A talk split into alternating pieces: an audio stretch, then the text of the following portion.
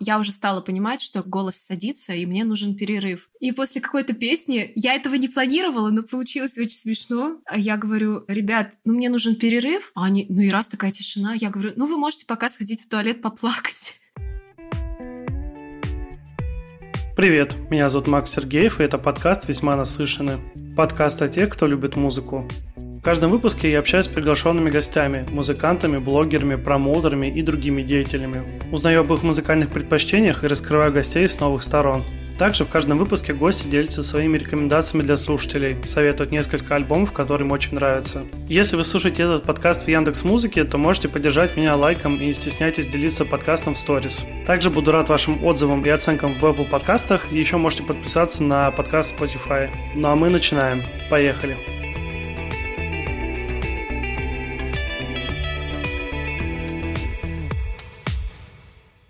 Сегодня у меня в гостях Виктория Тернова, а.к.а. Элли на маковом поле. Вика, привет. Привет, Максим. Мы с тобой очень классно поболтали еще до записи. Приятно было начать знакомство с такого классного разговора. Если честно, я посмотрел э, и почитал несколько твоих интервью и понял, что тебя, наверное, уже сильно наскучила часть про то, где тебя спрашивают, почему так называется то, что ты делаешь именно Элли на маковом поле. Для наших слушателей дам немножко контекста. Твои друзья в какое-то время сделали группу, куда заливали твои аудиозаписи, и потом тебе ее скинули, и ты сама об этом не знала. Мне потом, когда я узнал об этом, то, что так все началось, мне стало интересно, кто тебе помогал, или ты сама этим занималась именно вот заливом песен на площадке, всей этой дистрибуции и всем вот этим вот? Половина моих песен, ну, если, например, зайти в паблик ВКонтакте, там порядка ну, 40 аудиозаписей там точно есть. А на площадках их сейчас с выходом нового альбома, ну, не больше 20, то есть больше, чем половина песен, которые было записано за эти, получается, 6 лет, 5 или 6 лет, их нет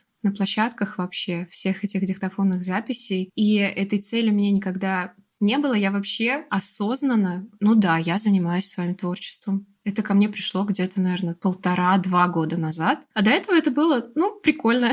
Такой блок у меня ВКонтакте был музыкальный. И поэтому даже первый альбом, трудно его назвать первым, потому что я просто перезаписала выбранные песни, то есть выборка была определенно там 8 песен, которые я перезаписала для того, чтобы уже хоть что-то, да, залить на площадке. И на тот момент этим занимался Апапап Music. То есть я начинала с ними, это был 19 год, и тур мы делали с ними, за что тоже большое спасибо. С этого как бы все началось на площадках именно, а в целом я тоже сегодня задумалась, что в принципе это существует уже, да, вот или 5, или 6 лет, я не помню точно, со всеми этими диктофонными записями, да. У меня в планах есть, я, наверняка ты мог бы задать этот вопрос, я заранее на него отвечу, что перезалить некоторые старые записи, да. То есть, опять же, все, конечно, я не буду перезаписывать, но часть из них уже перезаписана и уже отправлена. Когда это выйдет, не знаю, но выйдет. Еще был как раз момент, который мне интересен, именно вот с тем, что друзья это все сделали. Где это все записывалось? То есть у вас какие-то проходили квартирники или как раз какие-то твои выступления где-то уже были?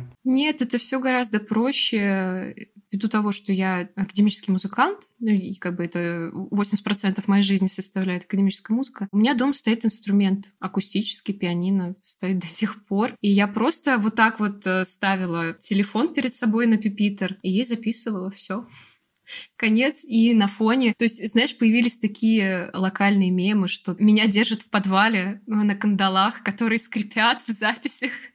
А на самом деле просто скрипела моя педаль, которую я ленилась э, смазать. Скрипел стул периодически на этих записях. И, знаешь, сейчас переслушиваю, я понимаю, что ну, в этом что-то есть такое интересное.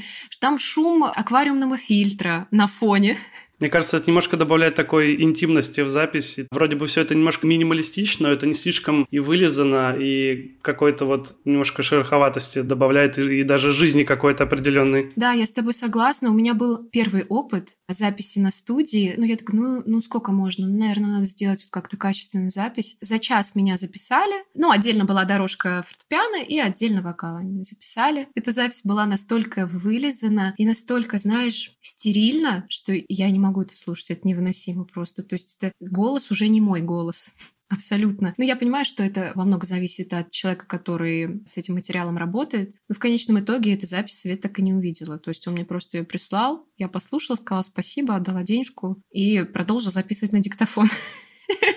Вот. У тебя вышел, получается, 12 ноября альбом «Парк аттракционов». Ты специально написала все эти композиции для альбома или это какие-то были старые записи? Там прям чувствуется, что это одна концепция, именно вот, которая связана с парком аттракционов. Как это вообще все было? Нет, это все новые песни, и они были записаны примерно написаны, точнее, примерно в одно и то же время. И да, это ну, появился такой концепт, и я подумала... Вообще все началось с песни «Русские горки». Я ее написала в 18 или в 19 наверное, году. Ну, просто в стол. Я ее написала, я ее пела на концертах периодически. Так я как бы ничего с ней не делала. Мне казалось, что она какая-то, не знаю, не такая. А потом до меня дошло, что она, в общем-то, и ничего. И почему бы не сделать какую-то большую запись, не EP, а, например, даже лонгплей какой-то с концептом того, что русские горки — вся наша жизнь. И так пришло и название «Парк аттракционов». То есть я не придумывала, знаешь, я не сделала сет-лист с названиями, а потом уже под них писала тексты. Нет, у меня просто уже были ну, много-много текстов за там эти два года, которые прошли с момента первого альбома. Как-то так ну, я не знаю, звезды сошлись, что ли, что просто там к пяти написанным песням уже раз, и сразу я поняла, что, блин, а вот это будет Дом привидений, а это будет Большая цепочная карусель, а это будет еще какая-то песня. я забываю название своих песен. ну, вот Русские горки, там и все прочее было написано. А те уже, которые прям под концепцию альбома я писала, это вот Свободное падение, да, она прям была под это написано. И чертово колесо тоже уже как бы в альбом. То есть я прям специально сидела, писала, что вот, вот, вот так. Ну, хотелось сделать что-то такое, чтобы это была какая-то история. Мне вообще интересны альбомы, которые можно послушать от начала до конца, и они создают такое ощущение, как будто ты или посмотрел фильм, или прочитал какую-то книгу с интересным сюжетом. То есть я, когда слушаю музыку, меня очень цепляет, когда вот от первой до последней песни ты как будто вот раз и за 10 секунд ты все это прожил, хотя там, допустим, 30-40 минут музыки. Я когда слушал песню «Русские горки», у меня возник вопрос. Я человек вообще не политичный вообще ни разу, и я там не, меня не привлекают вообще никакие партии, но мне почему-то стало интересно, а что если песня «Русские горки» — это метафора жизни в России? Ну, то есть то, что нас постоянно куда-то мотает, то, что держаться не за что, но ты держись, и вот это все. Ну, то есть э, были ли у тебя какие-то такие ассоциации, метафоры или нет? Это просто в общем о нашей жизни? Да нет, конечно, я, как ты говоришь, я тоже человек, не относящий себя ни к какой-либо политической партии, я человек мира. Но надо признаться, что да, почему песня называется не «Американские горки»? Ну, по сути, это как бы, это же аттракцион. Мы его у нас в России, мы его называем «Американские горки», а в Америке, наоборот, этот, этот аттракцион называют «Русские горки». И чтобы как-то, да, подчеркнуть вот это что-то русское, вот тоже там второй куплет «Надейся, ничего не жди», это же, ну, это отсылка к песням, блин, как она звучит-то? Что-то там впереди «Надейся и жди», понял вот эта вот песня? Да-да-да, я понял. Вот. Только, только почему-то не могу вспомнить, кто это, кто это поет и что за, да. что за контекст, да. Я тоже не помню. В общем, я надеюсь, это мы загуглим это позже.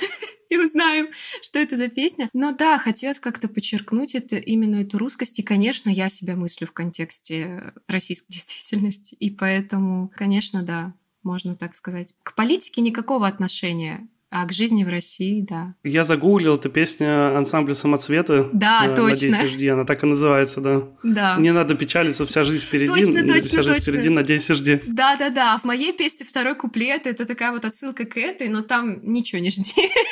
Я, кстати, да, когда готовился к интервью и тоже думал про эти русские горки, мне самому стало просто интересно, а в чем разница между русскими и американскими? Оказалось, что там в каком-то 1840 году там какой-то изобретатель из Америки увидел, что вот у нас есть такая э, русская забава, вот кататься на горках, именно, э, которые там заливают и сооружают вот эти конструкции, и потом по ним э, скатываются. Он уехал в Америку и запатентовал там вот именно первые прототипы вот этих вот горок со всякими петлями и там разными спусками. И, в общем, оказалось, что это мы так немножко вторглись в культуру американскую неосознанно. Да-да-да, вот то же самое, что я тебе раньше говорила, что в Америке это русские горки. Кто тебе помогал с записью альбома? Потому что я слышал на некоторых треках и барабаны, и духовые, и гитару. Мне никто не помогал, я все делала сама. Я просто э, летом закрылась дома. Я на полном серьезе говорю, мне кажется, я месяц не выходила из дома. Я просто сидела, писала альбом.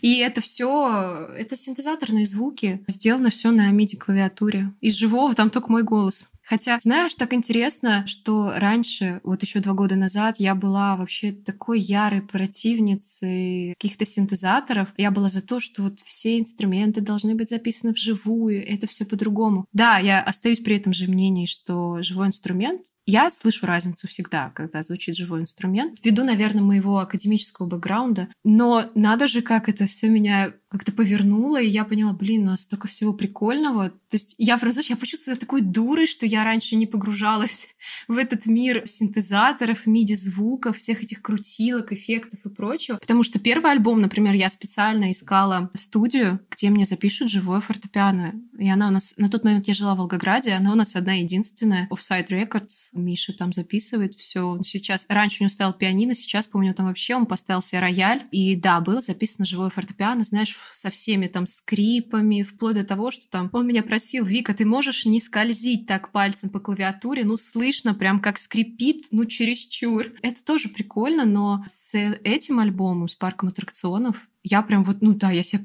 почувствовала прям, знаешь, что я прям, ну, лоханулась с тем, что я раньше этим не интересовалась и не пыталась что-то делать с MIDI-клавиатурой. Слушай, наоборот, мне кажется, лучше мыслить в позитивную сторону, что ты именно сейчас как бы об этом узнала и решила это все пробовать, чем если бы ты там, не знаю, до конца жизни бы дожила бы такая вот, а я не знала ничего.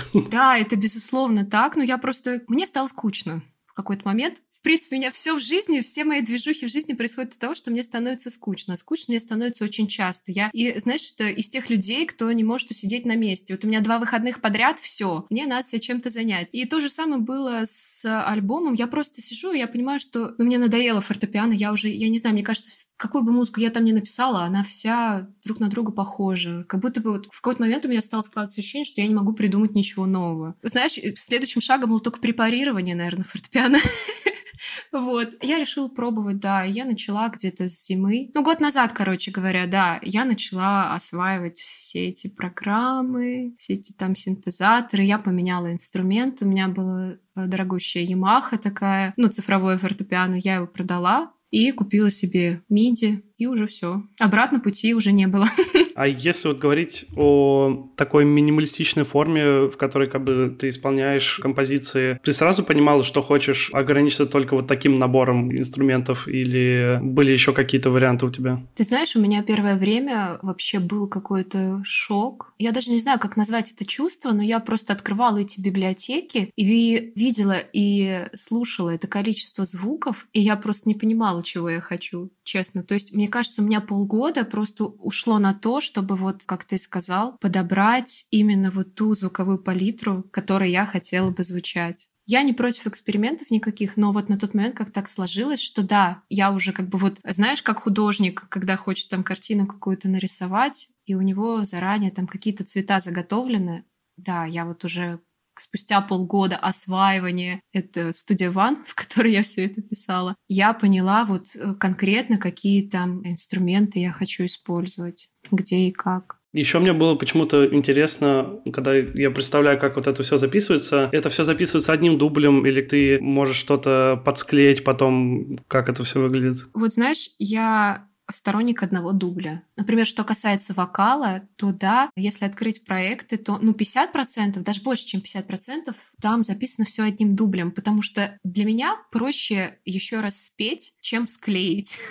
Вот честное слово, я не знаю, почему так. У меня как-то сам процесс записи именно, у меня занимает очень мало времени. Опять же, может быть, это мой академический бэкграунд, бесконечное количество репетиций, часов, проведенных за инструментами, когда час повторяешь одни и те же два такта из раза в раз, это тренировка, и для тебя потом не составляет труда, если ты понимаешь, что ты хочешь сказать, что ты хочешь спеть, то никакого труда не составляет спеть это там за один, за два дубля. Но что касается инструментов, инструментов, да, там я уже клеила, потому что это как-то это все сложнее. И знаешь, бывает так, что ты думаешь, что вот партия готова, вот так она будет звучать, а потом ты случайно где-то ошибаешься, там, знаешь, мне так понравилось, как Сава сказал, мизинчик упал куда-то. Бывает, правда, мизинчик куда-то упал, и ты такой, блин, а так ведь лучше. И начинается вот это, там кусочек да записал, тут кусочек да записал, и в конечном итоге партия как-то преобразовывается, естественно, это уже не один дубль там, а пять.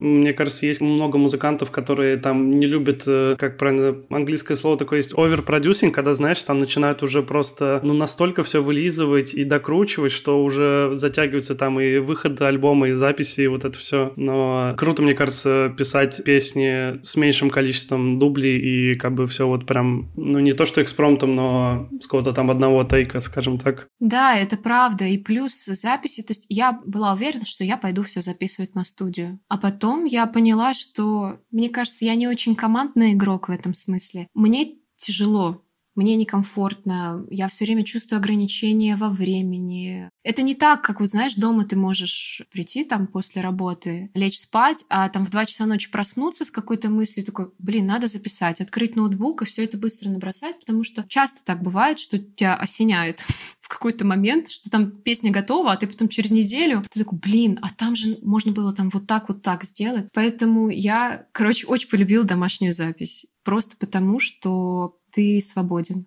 в какой-то степени и во времени, и чисто эмоционально.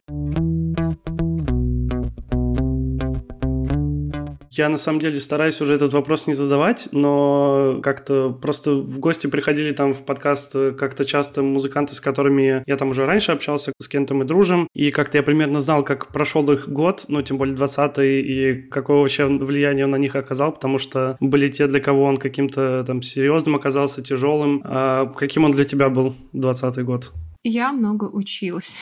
Я заканчивала консерваторию, пыталась ее закончить все как-то завязалось на этих бесконечных видеозаписях, которые ты вынужден был отсылать. И я не знаю, у меня вся галерея в телефоне была в том, как я играю Скрябина, как я играю Бетховена, как я еще что-то играю. И ты знаешь, вот мне кажется, я вообще не помню этого времени. Вот, то есть вот эта весна двадцатого года, наверное, даже вплоть до лета, это как будто, знаешь, как один день сурка был. У меня прям какое-то было такое состояние э, не очень. А вот уже летом там уже мне написал Женя Меркушев, и там уже появилась какая-то мотивация взять себя в руки, переключиться уже со своей консерватории на что-то интересное, на то, где я могу себя не то чтобы реализовать, мне не нравится слово реализовать, но там, где я могу что-то сказать. Реализовать звучит немножко как будто прям мы какой-то товар. Ну да, это ужасное слово, мне не нравится вся эта история, знаешь, типа там я там себя реализую, я там что-то делаю еще, вот это, э, все эти современные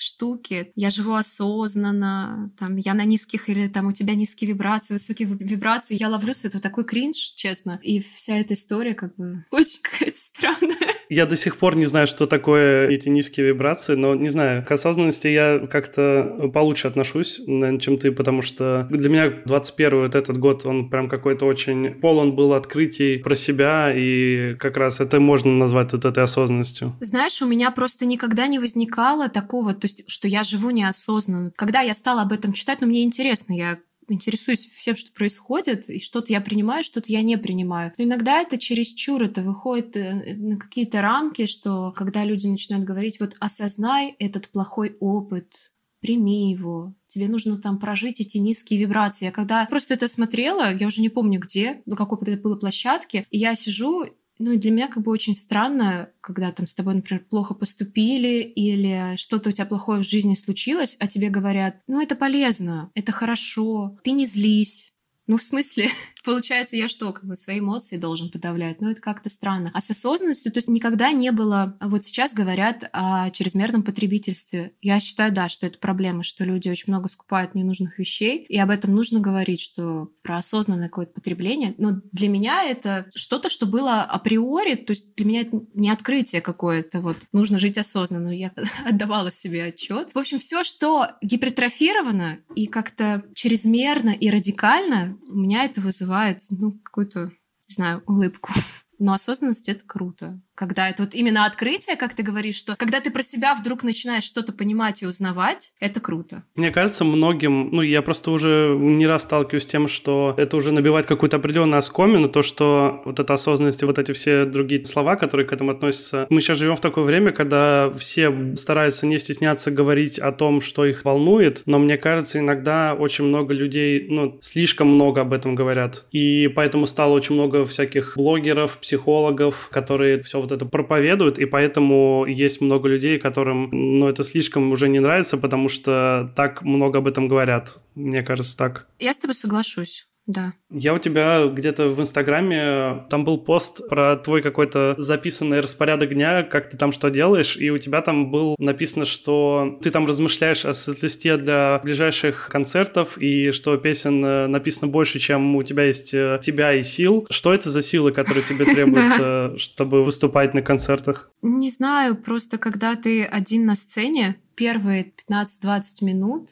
я не могу сказать, что мне тяжело. Мне не тяжело, но есть какое-то волнение и какой-то страх, что ты не удерживаешь внимание, что ты не, не можешь собой привлечь.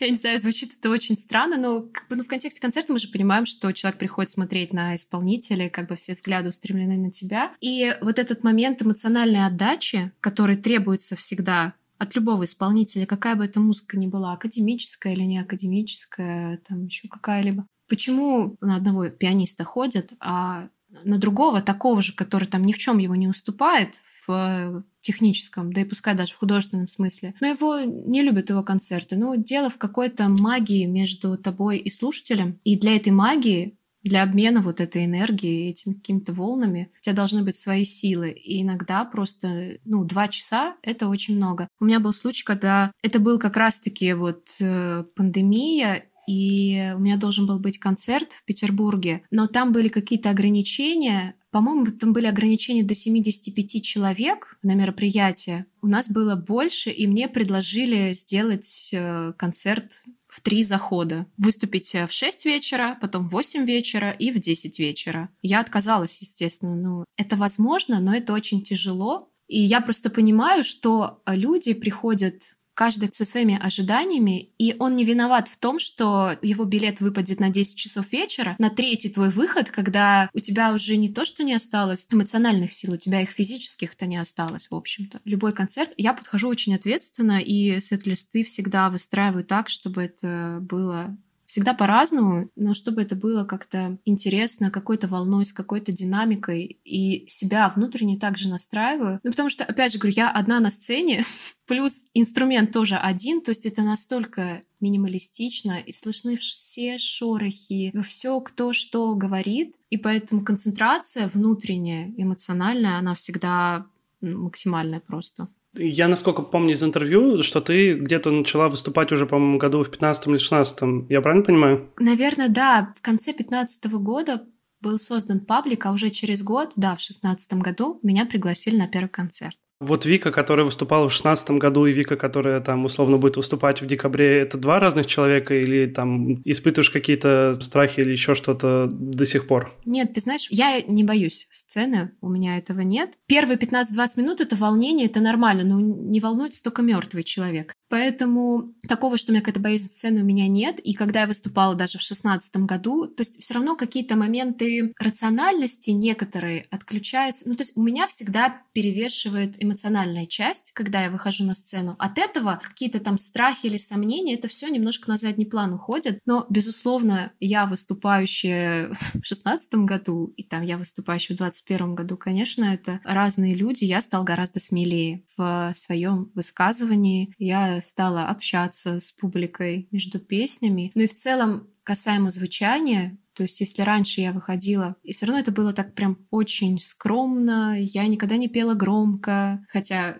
у меня нормальный голос, в общем-то, я могу это делать. Но уже это какое-то развитие. Я не могу сказать, что это кардинально два разных человека, но я стал смелее намного. Что ты вот со своей стороны, когда ты одна на сцене видишь в зрительном зале, люди подпевают или любят больше молчать, или там плачут, наверное, скорее всего? Ты знаешь, по-разному это зависит от города. Вот, например, в Москве очень часто они поют, а в Питере, Питер очень интересный смысле того, как публика принимает. Они молчат. И эта тишина просто... Я начинаю нервничать иногда из-за этого. Но к концу, когда они уже понимают, что уже там час прошел, и что уже вот скоро-скоро последняя песня, они ни с того ни с сего начинают также подпевать. Ну а про слезы это да, то есть я это вижу постоянно. Я стараюсь не смотреть, потому что я, когда вижу, у меня у самой начинают наворачиваться слезы. Я не знаю почему. Я понимаю, что как бы люди это не от горя, а, наверное, от какой-то эмпатии, сопереживания. Ну, как вот мы там слушаем, я не знаю, Рахманинова симфонию там или концерт какой-нибудь фортепианный, и ты мурашками покрываешься, потому что что-то это в тебе пробуждает, то же самое и эти слезы. Есть же люди просто сами по себе очень сентиментальные. Поэтому мне хочется верить, что это какие-то слезы о красоте и, может быть, о благодарности какой-то, не знаю. Говоришь, да, как раз про первые 20 минут и то, что как бы все молчат. Мне кажется, это своего рода, ну, какая-то встреча как раз со слушателями, и в которой только ты можешь заполнить вот эту пустоту, как бы либо музыкой, либо какими-то там разговорами между песнями, а слушатели, наверное, тебе даже ничего не могут ответить особо ответ. Или бывают же такие какие-то камерные более концерты, где между песнями можно еще и пообщаться с ними песнями? Ты знаешь, по-разному. Ну, как правило, вот э, первые песни, да, это всегда такой пролог наверное, можно это так назвать. И я прощупываю, что там в зале происходит, какое настроение, что там за зритель. И они тоже начинают погружаться в это, потому что, ну, я говорю, первое, что бросается тебе в уши, эта тишина между песнями и вообще резко как-то спадает громкость. Если, допустим, до выхода меня на сцену играла какая-то там поп-музыка громкая, а потом раз, и просто и человек прислушивается. Мне понравилось, да, ты очень хорошо сказал, что это именно какая-то, наверное, настройка происходит, и я прислушиваюсь, и они прислушиваются. А уже потом, ну, чтобы как-то разбавить я там это иногда, знаешь, надеваю костюм клоуна и рассказываю какие-нибудь шутки. Ну, просто на самом деле есть э, какие-то смешные истории о песнях, вернее, связанные с песнями. Да, я рассказываю периодически. Ну, иногда прям вообще, знаешь, такой траур. Я, я не говорю, что это плохо. Ты им говоришь, ну что вы такие грустные сидите, да? Ну, я так не говорю, но это странно, потому что, знаешь, есть такое выражение, когда говорят, если очень много раз что-то повторять, какое-то слово, то оно для тебя теряет смысл. То же самое, я так много раз пою эти песни, и там они так давно написаны, и у меня нету такого, что вот они прям здесь и сейчас, они меня вот так очень трогают. Это, скорее всего, что-то такое ну, уже пройденное, я не могу это объяснить. А для некоторых это вот, ну, на самом деле, если этот человек вообще первый раз пришел на концерт, и он первый раз там слышит это, ну, конечно, он в трансе в полнейшем. И бывает, что даже так, да, я там что-то рассказываю, ну, если это особенно небольшой какой-то концерт, я что-то рассказываю, и там посмеется один-два человека, и я говорю, ну, вы там что вообще? Ну вы чего, не унывайте. А был случай тоже из рубрики «Стендап от Вики Труновой». Короче, у меня был концерт в Москве. Перед этим у меня был концерт в Нижнем Новгороде. Мне там провели экскурсию по Кремлю. И было очень холодно. И я прям заболела. Я слегла с ангиной. Прям на следующий день. А у меня на следующий день концерт в Москве. Как неприятно, да? Ой, очень неприятно. А ангина, если ты знаешь, как бы это когда ты не проглотить, ни слова сказать не можешь. Это ужасно. Как будто у тебя там, не знаю, наждачка в горле да, появилась. Да, а что делать? Ничего ты уже не поделаешь. И всю дорогу с Нижнего в Москву я просто молчала, я ни с кем не разговаривала вплоть до саундчека. Я все это время молчала, закупилась громедином, потом мне предложили выпить коньяка с медом горячего, чтобы прогревать связки и все такое. В конечном итоге я вышла. Естественно, петь было очень тяжело. Но я пела, ты представляешь? Причем так хорошо пела. Ну, видать, это, знаешь, бывает, когда какие-то силы активизируются, э, говорят же, что мы там не на все сто процентов себя используем, свои возможности. Но я уже стала понимать, что голос садится, и мне нужен перерыв. И после какой-то песни, я этого не планировала, но получилось очень смешно. А я говорю, ребят, ну мне нужен перерыв. А они, ну и раз такая тишина, я говорю, ну вы можете пока сходить в туалет поплакать. Вот, и это было э, смешно. И как бы до сих пор, ну, некоторые слушатели, которые... Моя такая постоянная фанбаза, кто-то это до сих пор вспоминает. Ну да, бывает. Короче, я иногда такой стендап-комик. Я тебя спрашивал как раз про силу, ты вот говорил то, что песен больше, чем тебя и, си- и твоих сил. Что тебя вообще заряжает? Ну, то есть это побыть собой наедине там или встретиться с друзьями или что-то еще другое? Ой, ты знаешь, это такой трудный вопрос. Нет, я скорее из тех людей, которым после встречи с друзьями нужно два дня полежать дома. К сожалению или к счастью, я не знаю, но я так устроена. Я очень люблю эти встречи. Я всегда всех уговариваю, давайте соберемся, давайте куда-нибудь сходим. Но, как правило, потом на следующий день я молчу. Я ни с кем не хочу разговаривать. Я вот ну, настолько и отдаю, и заряжаюсь, и отдаю одновременно. Поэтому, наверное, я больше про то, что да, вся моя какая-то энергия, она от э, нахождения с самой собой, ну или с кем-то там, когда это вдвоем, там, например, кто-то мне что-то рассказывает, какие-то... Вообще, в принципе, заряжает жизнь, происходящее у тебя, происходящее вокруг тебя, у твоих друзей, знакомых. Меня часто спрашивают там, да, про вдохновение или еще про что-то. Но нет такого, что вот тебе там луч пронзил, что снизошло на тебя какое-то озарение, ты там что-то увидел, или во сне тебе что-то приснилось. Лежала под деревом, на тебя яблоко упало, да? На меня ничего не падало. Я, знаешь, я всегда шучу, что меня просто в детстве папа уронил. И с того момента все, все пошло не так. Сначала уронили, а потом мне в голову металлическая труба прилетела. Труба турника, он слетел, короче, прям мне в голову, у меня шрам до сих пор на лбу. Вот, и я шучу, что как бы, ну вот, и дорожка пошла в другую сторону музыкально. Вот про жизнь, все, что происходит вокруг, про все это вдохновение, не вдохновение, это не знаю, у меня нет другой э, энергии абсолютно. То есть все, что происходит со мной, все, что происходит э, с другими людьми, это всегда... Я очень большой эмпат, я очень переживаю всегда за всех остальных.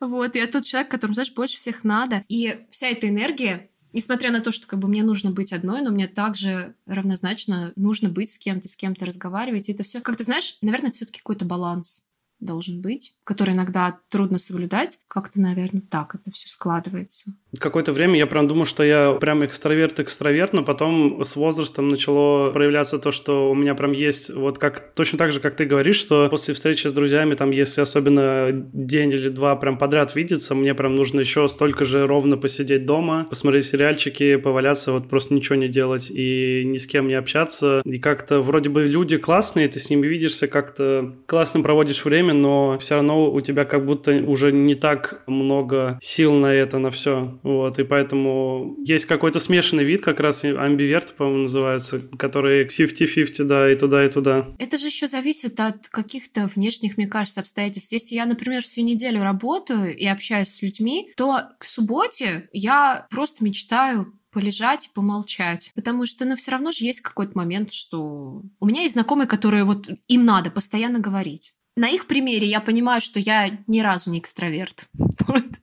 Прям ни разу. Чем ты вообще занимаешь свой досуг? Что для тебя, ну вот кроме молчания, какой у тебя отдых еще? Чем ты занимаешь себя? Слушай, я очень люблю печь торты и вообще готовить всякие вкусности. Это у меня от мамы с самого детства. Мы постоянно что-то пекли. У меня мама очень вкусно готовит. Абсолютно все. Мне кажется, я не знаю, чего не умеет мама. Мне кажется, она умеет все абсолютно. И я уже наверное, лет там в 15-16, я поняла, что мне это очень нравится, и на досуге, да, у меня есть такое развлечение, я испеку торт, а потом я начинаю звать всех друзей, там в субботу ко мне придет одна подруга, там в воскресенье ко мне придет другая подруга, вот, и мне очень нравится это... Знаешь, когда ты работаешь головой, я недавно это поняла, казалось бы, такая простая истина, но когда ты работаешь головой, весь твой труд как бы связан с умом, то тебе нужно какое-то хобби, где ты будешь делать что-то руками, и голова будет отключаться. Люди там, знаешь, кто-то выбирает спортзалы, бассейны, какие-нибудь танцы, еще что-то. Я выбрала печь торт. Ты не думала следующий какие-нибудь сделать серию камерных таких концертов, где ты будешь свои тортики приносить э, на них и там устраивать чаепитие? Это будет называться торт битое стекло. Знаешь, это у нас... Это локальный... И тоже будешь спрашивать, ну что вы грустные такие сидите, ну не плачьте. Правда, это очень старый такой локальный мем, который у нас сложился. Где-то в интернете мне кто-то скинул, либо это была моя подруга, либо кто-то из слушателей. На самом деле в интернете есть рецепт торта, он называется «битое стекло». И там этот торт делается из желе, из нескольких кусочков. Ну и, короче говоря, в разрезе он выглядит так, как будто стеклышки, знаешь, как такие разбитые, понатыкали туда. Это стало применяться в контексте моей музыки, типа вот поешь стекла, очень было больно. Вот тебе и торт битое стекло.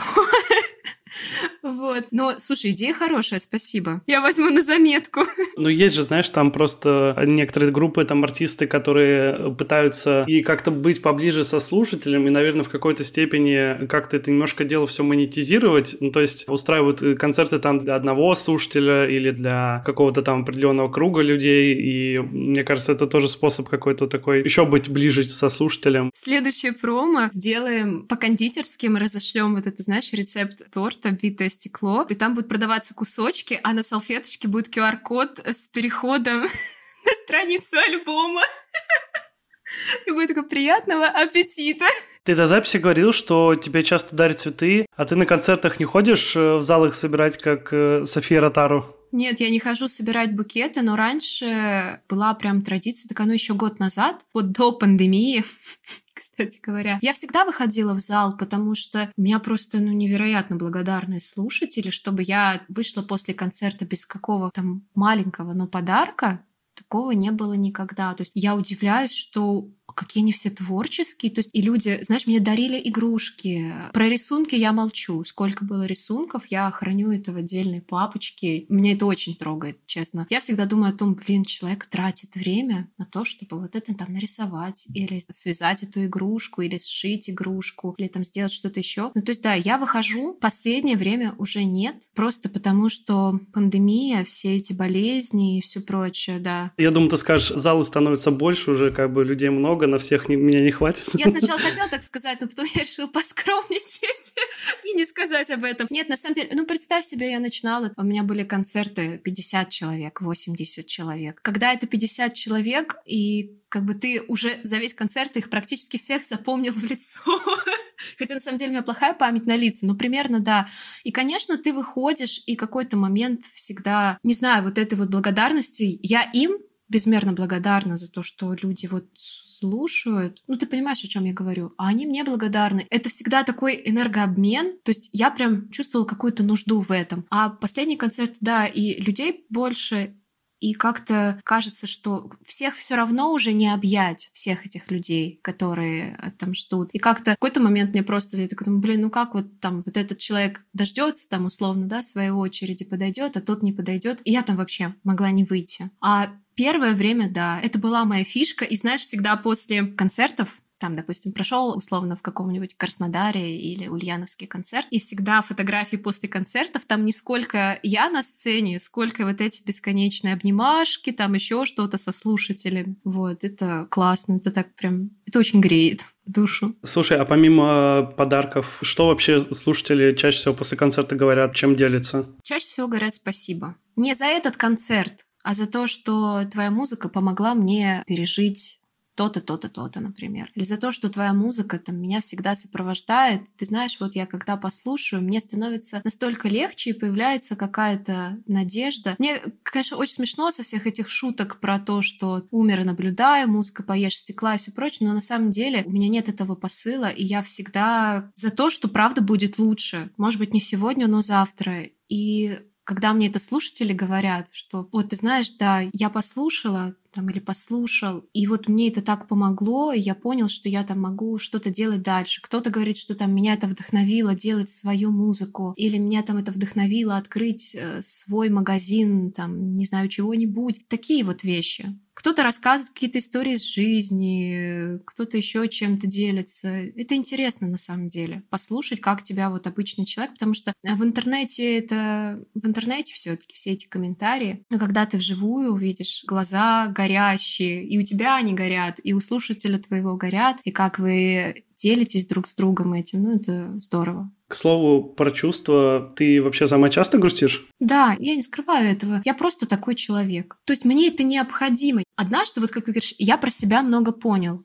Я тоже однажды про себя много поняла. Мне просто это нужно. Да, мне нравится слушать грустную музыку. Не потому, что там у меня горе случилось. Просто потому, что я что-то переживаю. Я очень чувствительный какой-то человек, я очень близко к сердцу это все происходящее воспринимаю не только в своей жизни, а в чужих жизнях. И бывает так, что, ну да, вот какой-то день. Бывает мне просто какая-то, знаешь, короче, кратко, это горе от ума, наверное. так это можно назвать. Просто вот такой мой внутренний склад. Не от того, что у меня какая-то супер грустная жизнь, нет. Абсолютно не от этого все очень ту-ту-ту, как бы благополучно. Вот есть люди, вот как мы с тобой уже обсудили, есть люди экстраверты, которым необходимо там общаться, веселиться, танцевать, плясать и петь. А мне вот необходимо вот это. Мне необходимо погрустить, проехать пару кругов на МЦК, смотря в окно и слушая какую-то музыку. И ты знаешь, мне так легко потом становится. И мне кажется, что я вот готова уже город свернуть, и все окей. Ты говорил про песни, то, что ты там уже их э, кучу раз исполнял, и они для тебя уже как бы... Ты уже их условно пережила и уже все прочувствовал, все, что было в них угу. вложено. Э, да. Легко ли тебе бывает отпускать людей каких-то из своей жизни, друзей, знакомых, или те, кому ты там испытывал чувства? Нет, ну, я честно говорю, что нет, потому что я очень сильно все всегда переживаю. Я просто этого никогда не показываю. У меня мои близкие друзья очень меня ругают за это, то, что Вика, почему ты там не рассказала, почему ты не сказала, почему я узнаю об этом через месяц там или через две недели. Не знаю, мне гораздо проще все это самой пережить в себе, а потом уже рассказать, когда знаешь уже ну, как говорится, чуть-чуть отпустит, но в целом я тяжело переживаю и уходы людей, там, и какие-то смерти и исчезновений, ну и, и вообще все-все-все. Слушай, а ты сказала то, что да, вот э, любишь слушать грустные песни, а у тебя нет какого-то guilty pleasure, то есть э, каких-то поп-песен, может быть, или еще чего-то другого, что ты слушаешь, может быть, как-то наоборот, чтобы тебя повеселить в какие-то моменты? Да, я люблю послушать там, не знаю, группу Корни. Я обожаю вообще. Потом там какую-нибудь Валерия Меладзе. Нет, я, я слушаю разную абсолютно музыку. Ну, вот у меня какое-то такое настроение, как ты сказал игривая. Вот, всякое я слушаю. Да, у меня есть такое. Ну вот корни это прям такое, знаешь, типа, там я теряю корни и все. Ну, это, знаешь, еще такой момент, может быть, потому что я слушала их в детстве, и каждый день рождения мама на кассете включала «С днем рождения Вика», вот это лондонский дождь, до боли, до крик. Может быть, играет какой-то момент ностальгии, каких-то теплых воспоминаний. Поэтому я так люблю включить группу корни. Еще один вопрос, он как раз тоже может быть с каким-то guilty pleasure связан. В прошлом выпуске я беседовал как раз э, с Яной Кедриной, и э, там тоже был вопрос э, про это. Вопрос про ТикТок. Твой трек, он тоже звучал в куче... Я видел ТикТоков с песней «Любовь моя», и там все такие красивые, трогательные, и вот это все. И сидишь ли ты сама, и как вообще ты отреагировал на то, что трек так завирусился? А я об этом узнала. Очень забавно это было. Ты знаешь, я просыпаюсь утром и вижу, что у меня директ в Инстаграме просто завален сообщениями от моих друзей. У меня есть личный мой аккаунт в Инстаграме. именно друзья, и мне все присылают один и тот же ТикТок, там, где голубь идет по крыше, я не знаю, видел ты его или нет, и на строчках я просто хотела, чтобы меня любили, голубь с этой крыши как бы слетает. Он так, по-моему, прямо обреченно прыгает, да, так, э, и даже крылья не расправляет, да? Очень какой-то такой забавный, не то что забавный, но в контексте всего этого это реально смешно. Я прям, я до слез смеялась. И потом уже, ну, я решила, конечно же, посмотреть, что это такое, что это там за ТикТок. Ну, я честно скажу, я открыла и закрыла. Бесконечное мелькание картинок этих и видео. Я не могу. У меня, мне кажется, мой мозг, он просто не справляется. Мне все время хочется нажать на стоп. Бесконечные клипы мелькающие. Мне кажется, я не успеваю подумать о том, что я посмотрела до этого. У меня уже следующий, я еще сюда внимание не переключила. Какая-то усталость. После этого я не сижу в ТикТоке. Я смотрю ТикТоки только те, которые присылают мне друзья в Телеграме. Но я в ТикТоке зарегистрировалась. Я такая думаю, ну, Вика, ну, все-таки время диктует свое, но надо как-то вот что-то с собой делать, ну что ты вот как дедушка старенький. Я зарегистрировалась, запостила там что-то, какое-то одно видео, и потом я запостила туда или тизер клипа, или анонс клипа. Ну, короче, у меня там два видео. На этом моя тикток-карьера была закончена. Я не понимаю, как это все. Мне даже Инстаграм вести. То есть я не блогер.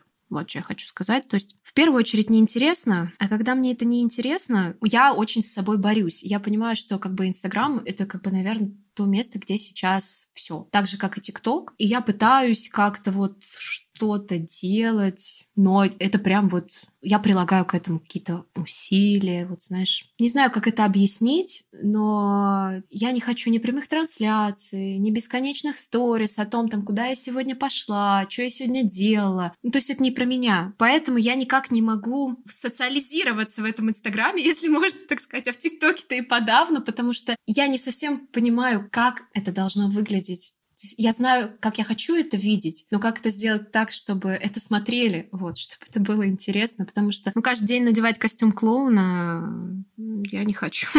А ТикТок, знаешь, я это осознаю, с одной стороны, знаешь, меня это беспокоит сейчас, этот вопрос, я это обсуждаю со всеми друзьями, типа, вот как вы относитесь, и у тебя тоже хочу спросить. Вот знаешь, ТикТок, да, с одной стороны, получается сейчас буквально каждый может выразиться, самовыразиться как-то, что-то запостить совершенно бесплатно, и вдруг там разбогатеть или еще что-то, или стать там знаменитым. А с другой стороны, появляется столько, ну, шлака, называя вещи как бы своими именами, и меня вот эти ножницы, они меня немножко пугают. Я вот всегда спрашиваю друзей, а вот, ну, как вы на это смотрите? К чему все это приведет? Это все-таки хорошо или это все-таки не очень хорошо, потому что бесконечный поток информации и информации не самого лучшего качества? Я как человек, наверное, который... Я не скажу, что я занимаюсь каким-то творчеством, но веду подкаст. Я бы, наверное, сам бы хотел бы все это вести, но я тоже понимаю, что мне иногда просто не хватает. То есть я работаю тем, что я монтирую подкасты, продюсирую их, и я работаю на несколько студий. Я на полном фрилансе фрилансе, то есть могу работать откуда угодно. И, в общем, свой подкаст у меня чаще всего так бывает, что я веду его в свободное от работы времени, и он как раз такая прям отдушина для меня, потому что по долгу работы нужно монтировать какие-то вещи, которые там не всегда, может быть, тебе интересны, но ты все равно это все слушаешь, и у меня, в общем, не остается вообще времени на подкаст, и я думаю, блин, классно было бы завести ТикТок, но это тоже все откладывается в долгий ящик, потому что я на это смотрю как какой-то еще один инструмент продвижения, потому что мне кажется, что есть в ТикТоке все очень много всего классного. Ну да, как ты сказала, то, что много есть всякого шлака, но этот шлак есть везде. То есть, как да. бы, он есть и в Инстаграме, он есть и в Телеграме, он есть и в Ютубе. Да что говорить, мы типа все сидим в интернете. Есть такие места в интернете, куда лучше вообще не заглядывать. Как раз удобство ТикТока, наверное, в том, то, что там вот эту ленту, которая тебе рекомендации выпадает, ее, насколько я знаю, просто можно хорошо настроить, и он тебе будет показывать только то, что тебе интересно, и не будет э, там никаких дурацких танцев, которые тебе не нравятся, или еще какого-то другого другого странного контента. Но если честно, если бы я, допустим, не занимался подкастом, я бы ничего бы не вел, потому что сейчас я у себя уже примерно более-менее приучил быть меньше за телефоном. Иногда там iPhone присылает эти отчеты об экранном времени, и тоже классно видеть, когда с каждой неделей твое экранное время уменьшается, потому что в какие-то моменты ты себя в жизни ловишь на том, что не можешь там поговорить с друзьями, а вы там условно на какой-нибудь вечеринке сидите все в телефонах, и это супер грустно. Ну, в общем и целом, наверное, ТикТок — это хорошо сейчас. Я я не понимаю, что мне с собой сделать, чтобы до этого дойти. Вот, я еще до него не дошла, не доросла, не знаю, как сказать, до ТикТока. И правильно ты сказал про Инстаграм. Я понимаю, что я просто не готова столько времени проводить в телефоне. Допустим, выходные у меня лежит телефон на тумбочке, я занимаюсь какими-то делами. До меня можно не дописаться, не дозвониться. Я полдня могу там не отвечать на сообщения, если это выходной день. То есть, если это не рабочий, если там суббота или воскресенье, да, я могу не подходить к телефону. И я понимаю, что такой вариант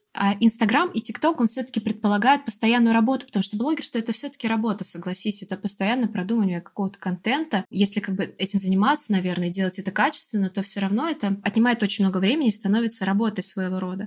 И я понимаю, что я к этому не готова просто-напросто, и поэтому что Инстаграм, а что ТикТок для меня остается такими площадками, к которым я иду, но я еще где-то далеко. Они примерно где-то в Китае, а я все еще в Москве. Вот.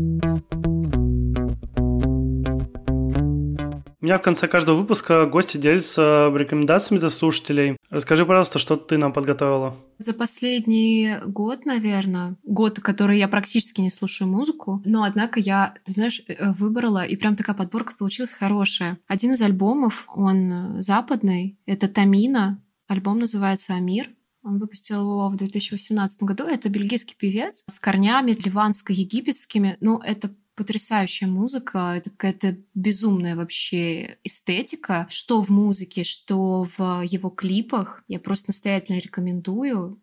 Абсолютно все треки в альбоме потрясающе звучат, и сам он такой очень своеобразный, в хорошем смысле. Мне очень понравился. Еще один альбом. Я о нем узнала как раз-таки год назад, когда я переезжала в Москву, и мне э, друзья помогали перевозить вещи, мы как-то заговорили об этом. В общем, пластинка называется «Амур меняет русло» Синек Дахимонтак. Это было ограниченное издание на кассетах. У меня этой кассеты нет. У меня есть пластинка первой главой, 2017 вот этот, который альбом. А кассеты этой нет, но мне прислали плейлист ВКонтакте. Короче говоря, эти песни в интернете есть, и я обожаю этот альбом. Мне кажется, это одна из лучших его работ вообще. Это так тонко, красиво, и вот, знаешь, прям в самое сердце. И та самая история, ну, лично для меня, когда вот ты от начала до конца слушаешь так, словно это вот за минуту все пронеслось с тобой какая-то вот просто яркая вспышка у тебя перед глазами, или когда ты стоишь, а, знаешь, в какой-нибудь галерее, и перед тобой вот это огромное полотно, и ты его там слева направо разглядываешь, но это все одна такая большая картина. В общем, очень-очень советую. Амур меняет русло. А еще одно открытие было для меня. Это альбом инструментальный, но это прям было открытие, и открытие очень забавное. Мы как-то разговаривали с Ильей, с моим другом. Я ему рассказывала, что я люблю кататься на МЦК, под какую-нибудь музыку. МЦК — это вот это московское центральное кольцо, которое, знаешь, в одну сторону едет полтора часа. Я говорю, у меня есть такое развлечение, я сажусь там и накатываю, если там не два круга, то полтора точно, под какую-нибудь музыку. И он такой, Вика, блин, можно я тебе посоветую альбом для катания по МЦК. Я однажды 6 часов катался под этот альбом. Я говорю, отлично, мне подходит, я беру. И он еще даже не сказал, как это называется. В общем, это инструментальный альбом Егора Забелова.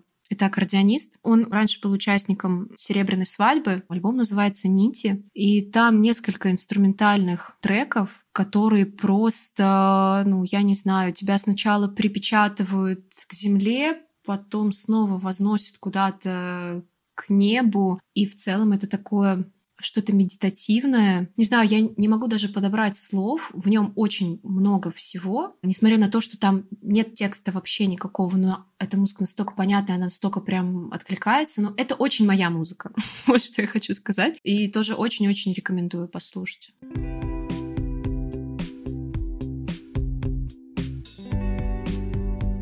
С вами был Макс Сергеев и подкаст «Весьма наслышано». Спасибо всем, кто ставил оценки в подкаст-приложениях и присылал свои отзывы. Это супер приятно. Если вы этого еще не сделали, то не стесняйтесь, это бесплатно. Каждая звездочка и отзыв в iTunes и других подкаст-платформах увеличивают шанс того, что подкаст услышит больше человек. Ссылки на все видео и альбомы, о которых мы говорили в этом выпуске, я оставлю в описании. А также, чтобы быть в курсе всех новостей подкаста, подписывайтесь на мой телеграм-канал. Ссылка будет в описании. Дальше будет только интереснее. Услышимся.